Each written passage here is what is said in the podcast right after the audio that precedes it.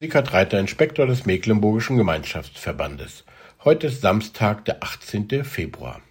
Es ist eine wunderschöne Geschichte, wie ein Märchen aus Tausend und einer Nacht. Es ist ein Märchen aus Tausend und einer Nacht, die Geschichte von Aladdin und seiner Wunderlampe. Und vielleicht ist es sogar die bekannteste Geschichte dieser Sammlung. Wunderschön als Walt Disney Trickfilm verfilmt aber auch noch gar nicht so alt, als farbenprächtiges Musical mit einer schönen Liebesgeschichte.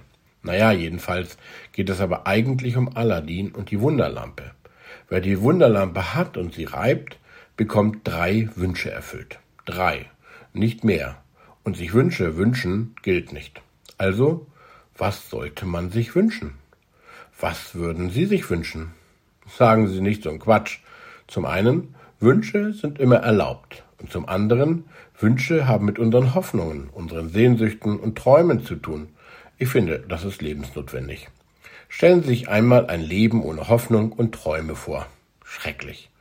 Unseren Kindern haben wir vor allem zu Weihnachten und zum Geburtstag immer gesagt, wünschen könnt ihr euch alles, natürlich.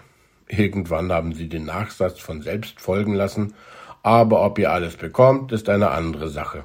Genau, so sieht es aus. Unser Wort für diesen Tag steht in den Psalmen.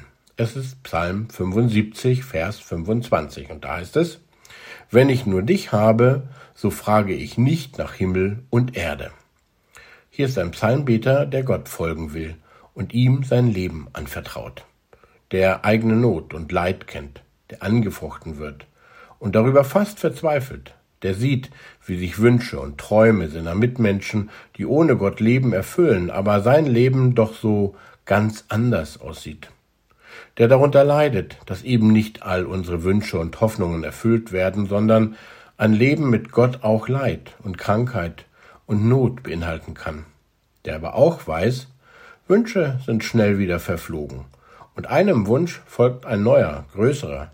Je mehr er hat, je mehr er will, Nie schweigen seine Wünsche still, wusste auch schon Wilhelm Busch.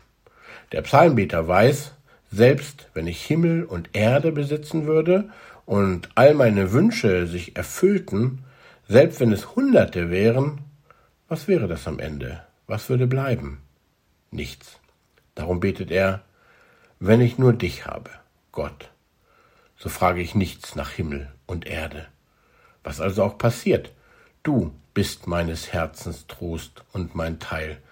Du hältst mich, daran klammert er sich, das hofft er, darauf vertraut er. Und darum sagt er weiter, du bist meine Hoffnung, du bist meine Zuversicht. Und wenn ich nur dich habe, dann ist es genug. Das reicht zum Leben und zum Sterben.